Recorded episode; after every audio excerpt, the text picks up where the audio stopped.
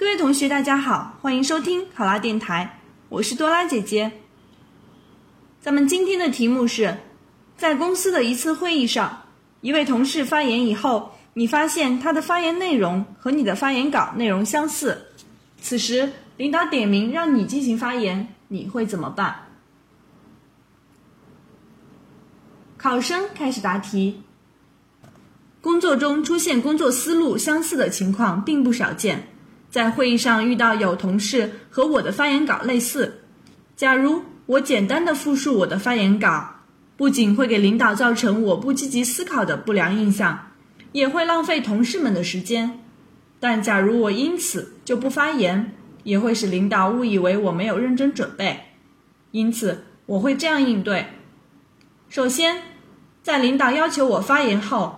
简要说明我和那位同事思路类似的情况，并将我的发言稿递交给领导过目，请示领导是否可以将我的发言顺序之后，使我有一些时间能够结合刚才那位同事的发言，将我的思路进行完善与丰富，稍后汇报，并因此带来不便向大家表示歉意。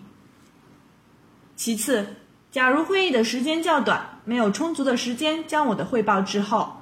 领导要求我按照现有的思路进行汇报的话，我会简要说明我和那位同事的思路相似之处，接着着重说明不同之处，并阐明理由。在汇报的过程中，我也会结合那名同事刚才的讲述，及时总结，说明由于之前的准备与其他同事的发言有相同之处，因此我又临时补充了一些新的想法进去。有不恰当的地方，请大家批评指正。最后，发言完毕以后，及时听取领导、其他同事的意见及发言，做好会议记录，吸取他人的长处。在会后，我也要积极反思。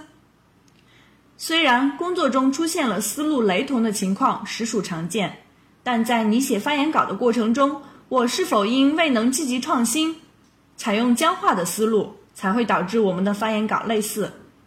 在今后的工作中，我会积极提高创新能力，提一些新想法、新点子，为促进单位的发展积极进言献策。考生答题完毕。想要获得本题的思维导图以及更多的公考资讯，请关注“考拉公考”微信公众号。上考拉，考上了！